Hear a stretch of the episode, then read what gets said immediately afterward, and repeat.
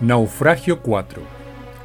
Por tratarse de un personaje marginal, situado en los arrabales de la investigación histórica, los años de actividad del almirante Morlock presentan ciertas contradicciones que vuelve difícil hacer un seguimiento riguroso de la verdad histórica.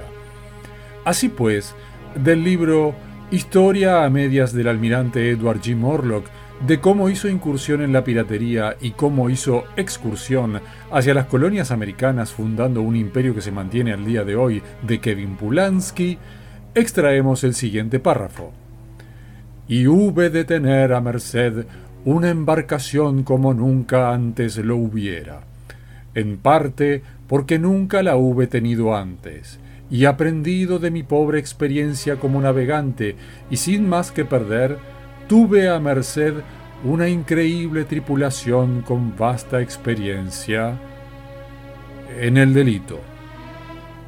Así es, Morlock tenía una tripulación que nada sabía de navegar pero postularse para un viaje intrépido hacia América les confería la posibilidad de quedar libres en el nuevo continente.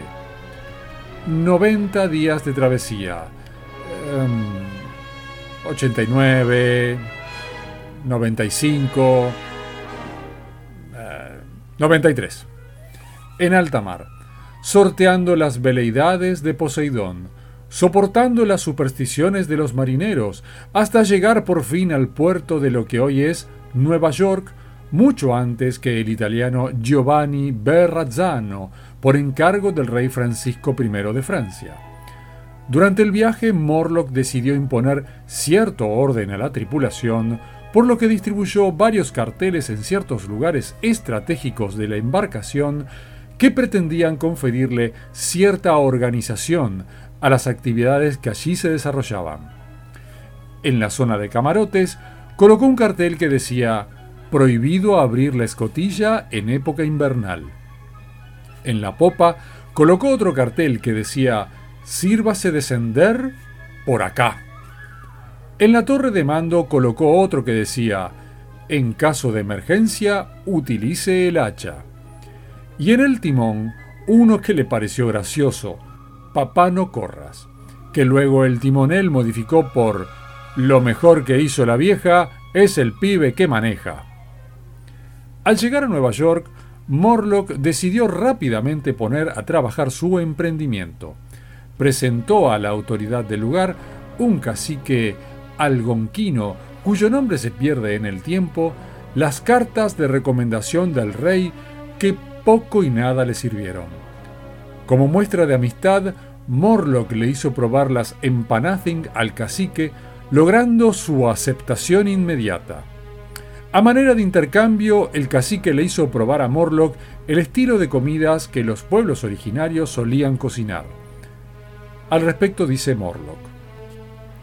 A diferencia de la carne picada, los indios preparaban una especie de discos de carne que se comen entre dos panes de forma circular.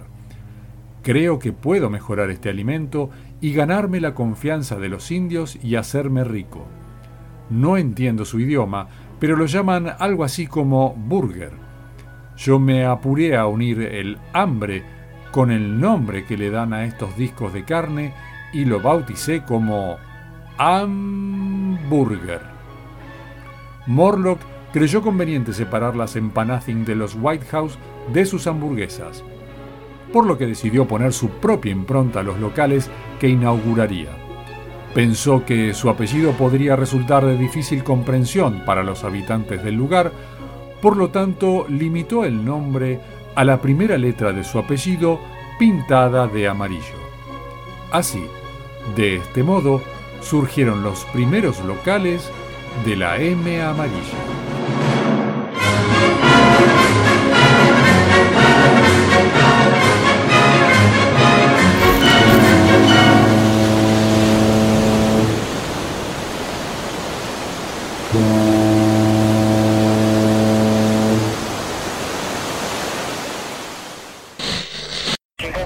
¿Todas las aves vuelan? No. ¿Cómo que no, Revolsi? No. A mí me parece que sí. Eh, uno dice ave e inmediatamente lo asocia al vuelo. ¡El ñandú! ¿Qué pasa con el ñandú? El ñandú es un ave y no vuela. Come el pollo. ¿El ñandú come pollo? No. Digo que es lo mismo que el pollo. ¿Cómo va a ser igual que el pollo? El ñandú es un ave zancuda, alta. Y el pollo, en cambio, es, es, es un ave. No, no, no. Escúcheme un segundo. Es literal porque el segundo ya pasó. No, no. A ver, preste atención. Yo, le puedo prestar lo que sea, pero la atención es algo muy personal, ¿vio? Yo no, no, no se la suelo prestar a nadie. No, no. Digo que el ñandú es un ave que no vuela. Punto y coma. El pollo. No, no, no, no voy a comer pollo. Estoy, de hecho, ya estoy un poco cansado de comer pollo. Si quiere como usted, yo paso por hoy. Prefiero alguna pasta. Eh, no, digo punto y coma. No que usted coma. Ah, bueno, que usted no se expresa bien. Eh, a ver, volvemos al origen. Niandú y pollo son dos aves que no vuelan. A ver, si la condición de ave la obtienen por su capacidad de vuelo, entonces, ¿cuál sería la condición para ser consideradas aves? Y me imagino que deben ser las alas. Las alas. ¿Qué tienen que ver las alas? No, no, no. Las alas. Alas, plumas. Ah, bueno, mire, hablando de plumas, yo tenía una campera con pluma de ganso y la campera no era un ave. Eh, hablando de nave, ¿se embarcó alguna vez? Una vez. ¿Ah, sí? Sí, sí. Nos habíamos embarcado con Olga, mi señora, cuando fuimos de luna de miel a la Punta Tombo y vimos de cerca un lobo marino. Los que la conocen dicen que no se puede estar muy cerca por el olor que tiene. Buah, lo que pasa es que pobre Olga le sudan mucho los pies. No, no, no, no, no. No me refería a, a- a su mujer esta vez. Eh, me refería a los lobos marinos. Ah, yo, yo pensé que... No, sí, eh, sí, son enormes. ¿Fue alguna vez? No, no, no, pero no va a faltar la oportunidad. Bueno, mire, me acuerdo que después con Olga fuimos a ver a los pingüinos. Ahí tiene un ave. ¿A dónde? ¿A dónde? No, no, no, no, no, los pingüinos. Usted habló de los pingüinos. Ah, los pingüinos son aves. Y bueno, claramente, tienen pico, tienen alas, son aves. Pero no vuelan. Bueno, el ñandú y el pollo tampoco y son aves también. Tiene razón. Nunca lo había pensado así. Ah, ¿y por qué los animales tienen patas y los humanos tienen piernas? Y porque es una característica del mundo animal. Una de las características es llamar a sus extremidades como patas, por ejemplo. La araña tiene patas. El perro tiene patas. El pato tiene patas. La mesa tiene patas. ¿Qué pasa con la mesa? Bueno, tiene cuatro patas y no es un animal. Ah, es cierto. Es cierto. Entonces, quiere decir que las patas no hacen al animal, sino al sujeto. Bueno, si está sujeto, una de dos. O es un animal doméstico o es un animal salvaje. ¿Y el murciélago? ¿Qué pasa con los murciélagos? Y el murciélago tiene patas, tiene alas, claramente es un ave. Como los pingüinos. Claro, claro.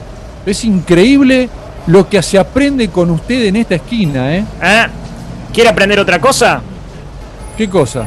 Bueno, me dijeron que la pizzería de acá a dos cuadras es excelente. ¿Quién le dijo?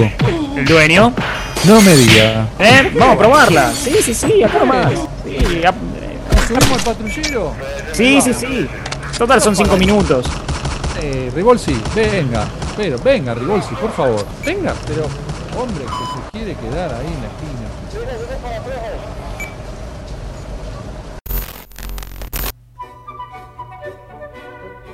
El Ministerio de Cultura de la Nación y la Subsecretaría de Control de Plagas tienen el agrado de auspiciar el siguiente espacio intitulado Literatura para Centennials. Hoy presentamos El escarabajo de oro de Edgar Allan Poe. Bueno, eh, tipo, el- nada, el escarabajo de oro es un, relato de Edgar Allan Poe. Eh, se trata de que un tipo que se llama William Legrand, un chabón, eh, que es un, un misántropo apasionado de la, entomo- de la, entromolo, de la, de la entro, en- bueno, es un apasionado, junto a un viejo criado negro Júpiter, eh, onda que Legrand vive tipo en una isla cercana a la costa de Carolina del Sur. Tipo que Legrand encuentra tipo en los alrededores una especie desconocida de escarabajo, que por su color brillante, tipo que con manchas negras, tipo que parece como si estuviese hecho de oro. Y bueno, lo visita un amigo, tipo que le dibuja la forma de un insecto. Pero ¿qué pasa? El amigo ve en el dibujo una curiosa forma de semejante a una calavera. Y tipo, bueno, que un mes después, Legrand organiza una expedición, eh, que no es Legrand, Y bueno, resulta que tipo que recorren una isla y van al pie de un gigantesco tulípero. No sé qué es tulípero. Pero bueno, tipo que Júpiter trepa a la copa y encuentra una calavera. Onda que, digamos, tipo que Legrand descubre tipo un fabuloso tesoro enterrado en otro tiempo, tipo por un pirata perseguido. Casualmente, el trozo de papel en que Legrand había trazado el dibujo del escarabajo era un viejo pergamino hallado tipo en la playa, tipo escrito con un pigmento, tipo que hacía visible al tipo acercarlo a un tipo fuente de calor, tipo, fin. Esto fue Literatura para Centennials. Hasta la próxima semana. Este fin de semana en Caputo, aprovechar nuestras exclusivas ofertas. 3x4 en sopapas de caucho para inodoros, 9x9 en calzoncillos y bombachas XL, 8x7 en menudos de pollo, 6x5 en jugos en polvo 100% vencidos del año 86 certificados por escribano, 3x3, 9, 9x4, 36 y 2x4. Ya lo sabes, vení a Caputo, no seas canuto.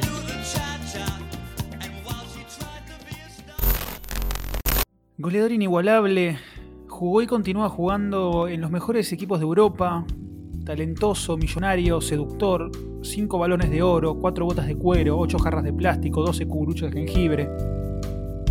La persona que está enfrente mío es ni más ni menos que el inconfundible Cristiano Ronaldinho. Rolando. Cristiano Ronaldo. Quiero contarles que es la primera vez que Ronaldinho viene a Argentina, fuera de aire, él me comentaba que justo viene a, eh, a la feria de Villa Domínico, si no me equivoco, a cambiar un par de medias y una polera que le regaló Dybala, su compañero en la Juventus, y tuvo la amabilidad de venir a este estudio. Cuando llegué al edificio estaba todo convulsionado, fundamentalmente porque estaban desobstruyendo la cloaca después de un desperfecto que hubo eh, en uno de los baños de la emisora, pero quería agradecerle a Ronaldo eh, Rolando por venir a esta, a esta, a esta, a esta. Eh, muchas gracias por haberte acercado, de verdad, te lo digo, ¿eh, maestro. Como has dicho bien, la primera vez que hablo exclusivo para tele- televisión argentina, que sé que también tengo muchos fans ahí. Yo he visto algo de, de ti, ya te conocía de, de antes. Y me ha gustado la manera pura como tú, hablabas de mí. Bueno, Cristiano, sabemos que tenemos muy pocos minutos con vos y por eso lo queremos exprimir al máximo. Eh, la serie está por llegar a su fin. No sabemos qué va a ser de tu continuidad en la Juventus, eso es lo que muchos se están preguntando, pero antes quiero, o sea, quiero ir al grano directo. Voy a ser conciso con esta pregunta. ¿Qué te pasó en el pelo, Cristiano? ¿Por qué lo tenés tan arruinado? La verdad que sí, yo sé que mi pelo es un desastre, pero este es mi pelo natural. ¿Por qué que voy a cortar ya si está dando suerte? El tipo que está en la oficina y se pone en la radio para escuchar un partido de fútbol, que se, se pone ahí en un huequito en la computadora, se pone a ver el partido. El cirujano que está operando en medio de una intervención y deja esa intervención para ir a la cancha. Esa persona que siente el fútbol de esa forma, ¿sabes qué se debe estar preguntando? Esto que también me lo dijo el otro, el otro día el pollo raviolo, eh, me dijo, si lo ves a Cristiano, pregúntale esto. La pregunta es, ¿qué estás viendo en la tele? ¿Estás viendo alguna serie, algo? Estoy viendo Killing. Killing. ¿Y qué te pareció? Siempre pensé que iba, iba a ser un final de temporada muy bueno, pero me dolió porque, en mi opinión, fue, no fue justo, porque no fue justo. ¿Documentales también estás mirando? Documentales muchos. ¿Cuál? Estoy viendo The Pills. ¿Me la repetís? Perdón, no entendí. The Pills. ¿Cuál? The Pills. ¿Eh? The Pills. ¿Perdón? The Pills. ¿Eh? Eres un tonto, no entiendes nada. Qué gracioso que sos, Cristiano. Escúchame, está circulando un rumor de que eh, te convocaron para participar en el rodaje de la película titulada Bañero 6, Mira ese médano, ah no, ah no, ah no. Eh, ¿Cuál va a ser tu papel ahí? Contanos un poquito, ¿vas a ser el protagonista? Yo nunca voy a ser un, un, un actor de un papel principal, nunca. Porque no tengo estudios, no tengo la experiencia. Y que no puedo ser un actor con 41, 42, ya no puedo ser un actor principal con 42 años.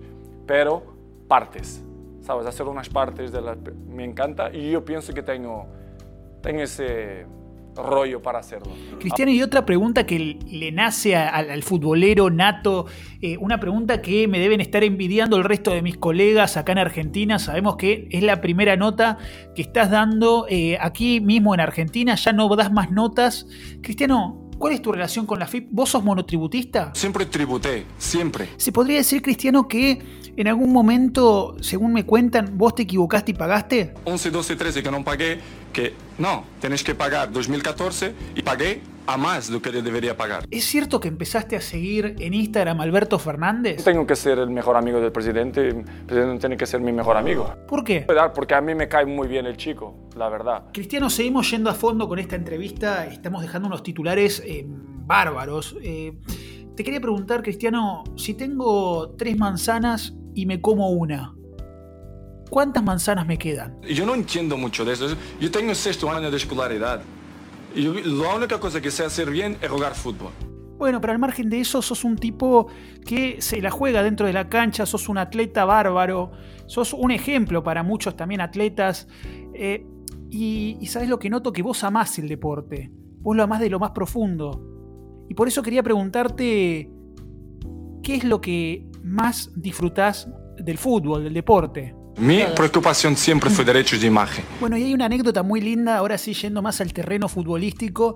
Eh, vos antes de arrancar los partidos tenías una rutina muy particular y una anécdota muy linda que siempre me recuerdan es eh, lo que vos hacías justamente eh, como cábala eh, antes de los partidos. Eh, ¿Me podés contar qué hacías? Yo corría pelotas antes. ¿Qué? Corría pelotas. Bueno, mirá, acá me acerca la producción un video donde se te puede ver justamente corriendo. Eh, a ver, ¿te puedo tutear? Sí, sí. Sí, bueno, muy buenas nalgas. Eh, esas nalgas usted las mantiene, digamos, va al gimnasio, hace algún tratamiento para eso. Es parte de mi trabajo. Yo me dedi- dedi- dedico tanto para poder lograr esas cosas, porque yo trabajo para eso también, ¿sabes? Me dedico a lo mejor más que los demás para poder tener esa oportunidad de ganar más que los demás. Cristiano, algo que se preguntan todo en el círculo íntimo de lo que son de lo que es el periodismo deportivo, ¿no? Es esta duda de siempre, ¿no? ¿Con nalgas se nace o las nalgas se hacen? No es igual de que si tú tienes, pero con el tiempo puedes adquirirlo, trabajando, creer en tu potencial y creer en tus armas. Tienes que tener mucha disciplina, eso sí, pero si intentas, ¿por qué no? Bueno, y contame esta noticia, te anotaste en los Juegos Olímpicos en la nueva categoría que es lanzamiento de iripinos. Contame eh, tus sensaciones, qué- de qué se trata este deporte. Es algo bonito. Yo tuve la oportunidad de hablar con los españoles, Sergio Ramos, por ejemplo, y me ha dicho que es una competición muy interesante, que él ha jugado y ha dicho que, que la aprecia mucho. Yo pensaba que, que no era tan buena. Y la verdad que la sensación que tengo es que es una competición muy importante. Bueno, y algo, eh, a ver, esencial dentro del análisis futbolístico, me parece que es eh, ver lo que pasa dentro de un vestuario. Y lo que siento que pasa en el vestuario de la Juventus es que es un vestuario que tiene su unidad, están unidos, se quieren, pero vos te veo como un tipo muy frío a Yo veces. soy muy cari- eh, acariñado, nunca he dicho que no tenía cariño. Yo, por ejemplo, a veces en el vestuario, yo siento que los jugadores tienen un gran cariño por mí, por ejemplo. Y la pregunta concreta sería, a ver, eh, Dybala, por ejemplo. Dybala es un tipo que, que le da cariño a sus compañeros, que, que los toca, los besa, les da amor a sus compañeros. Da cariño a mí y a y otros jugadores, a unos más especiales que otros, pero da cariño a su manera. Bien, ahora sí te vamos a hacer unas preguntas rapiditas para que me contestes al toque. Yo entiendo que usted está ahí me haciendo preguntas porque está haciendo su trabajo. La primera, un estilo musical, Regatón, bueno, pero a veces depende del momento. un lugar para vacacionar, Vietnam. Palabra favorita en inglés. Dice mucho los ingleses, fuck off. ¿Preferís acariciar a un perro o pegarle? Mejor pegarlo, ¿no? Agredir es mejor. ¿Qué es lo más lindo que te han dicho? Mi novia me ha dicho, estás buenísimo. El vino en cajita se mezcla con Coca-Cola o Fanta. nombre de tu psicólogo o psicóloga, Yo soy mi propio psicólogo, ¿sabes? tu nutricionista, Sí, Yo soy mi propio nutricionista. tu médico o médica de cabecera. Yo soy mi propio doctor. Bueno, Cristiano, impresionante esta entrevista que fuimos a fondo, hablamos de todo. ¿Qué, qué más podríamos preguntarle a un jugador como vos de tu talla? Yo creo que esto humildemente merece un Pulitzer hacia mí por esta entrevista que, que acabo de hacer. Eh, muchísimas gracias, Cristiano. Muchas gracias. Un placer que hayas podido hablar conmigo. Muchas gracias. Chao, chao.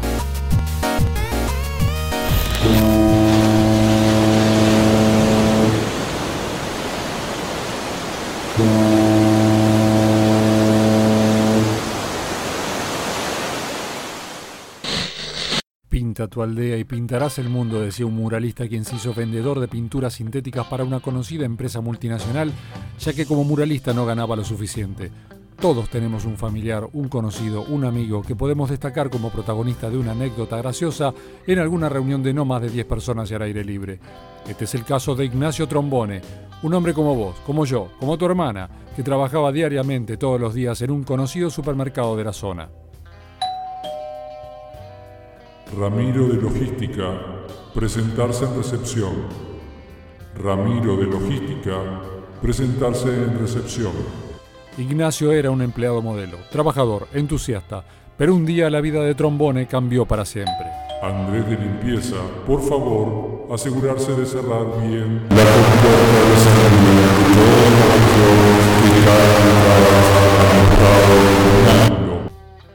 de Así es, Trombone probó varias veces, pero siempre su voz aparecía distorsionada. Trombone tuvo un estrés postraumático ocasionado por la fatiga macrosimbiótica de la Fonalde, tal como lo describiera Teodoro Nitti en su tratado Stress postraumático en ocasión de floripondio. Claramente Trombone entonces solicitó el traslado a otra sucursal, pero sucedió lo mismo. Le recordamos a los señores clientes que están habilitadas las compras con todas las formas de pago, efectivo y además también con todas las tarjetas. Trombone fue despedido y pronto encontró empleo en el aeropuerto. Pasajeros del vuelo 567 con destino a Mendoza, por favor, embarcarse por la puerta 7. Pasajeros del vuelo 567 con destino a Por favor, embarcarse por la puerta 7. La vida de Trombone era una pesadilla que pronto afectaría su vida personal. Amelia, mis sentimientos hacia usted son genuinos. Yo deseo con usted hacerle el jardín completo con una bordadora y una tijera de podar de día y de noche. Y también darle todo mi profesionalismo para dejar las cosas limpias y prolijas en todos lados. Y jugando al truco con los amigos. Voy allá. ¿Qué? Cantá vos la primera. ¿Qué? Que vos cantes la primera. No se te entiende. Que voy allá. Vos jugá. No. ¿Qué qué? Trombone buscó otro trabajo, esta vez en una estación de servicio. Buen día, señora. ¿Quiere que le revise cómo anda de las gomas? ¿Quiere que le llene un tanque y le revise el agua del aceite? ¿Y le llene el botecito ese que tiene con agua? Trombone finalmente recurre al psicoanálisis. El licenciado graba las conversaciones de las sesiones. Al término de esas grabaciones, el analista concluye que la patología que sufre Trombone es de transmisión de persona a persona, logrando que esta última hable como el mismo Trombone. Eh, digamos, eh, usted, eh, cuando estos episodios se producen, eh, digamos que esos episodios afectan a su interlocutor, digamos. Bueno, yo veo que de pronto, cuando después de unos minutos estoy conversando con alguien, esa otra persona intenta hablar de la misma manera. Y eso realmente me altera muchísimo. Ajá. Digamos que podríamos decir entonces que em, existe una especie de eh, simbiosis entre usted y su interlocutor. Eh, digamos que eso podría eh, alterar el diálogo. Yo creo que sí, porque el otro día, cuando me fui a la casa de mi novia, de pronto sentí que todo el barrio me estaba escuchando y me decía que, ¡eh! ¿Qué estás en el baño grabando? Claro, es indudable que eso de alguna manera puede impedir su relación interpersonal, em, lo cual afecta su vida. Pero, a ver, es la hora. Bueno, piénselo, eh, lo vemos la semana que viene. eh, son 5 mil pesos. Muy bien. Eh, ¿Acepta que le dé tarjeta de crédito, débito o efectivo? Puede ser, pero... Digamos que yo preferiría que dé efectivo porque no poseo Postnet. Bueno, muy bien. Hasta la semana próxima a la misma hora. Digamos, eh, hasta la semana próxima. próxima. eh, si quiere le puedo poner más temprano o bien si quiere lo podemos dejar a la misma hora.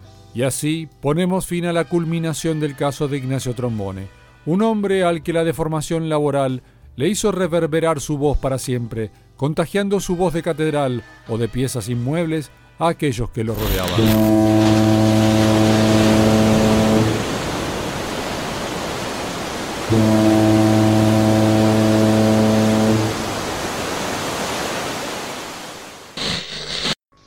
Nos despedimos hasta la próxima citando al almirante Morro, quien dijo, la mejor forma de conocerse a uno mismo es mediante una resonancia magnética. Buenas tardes.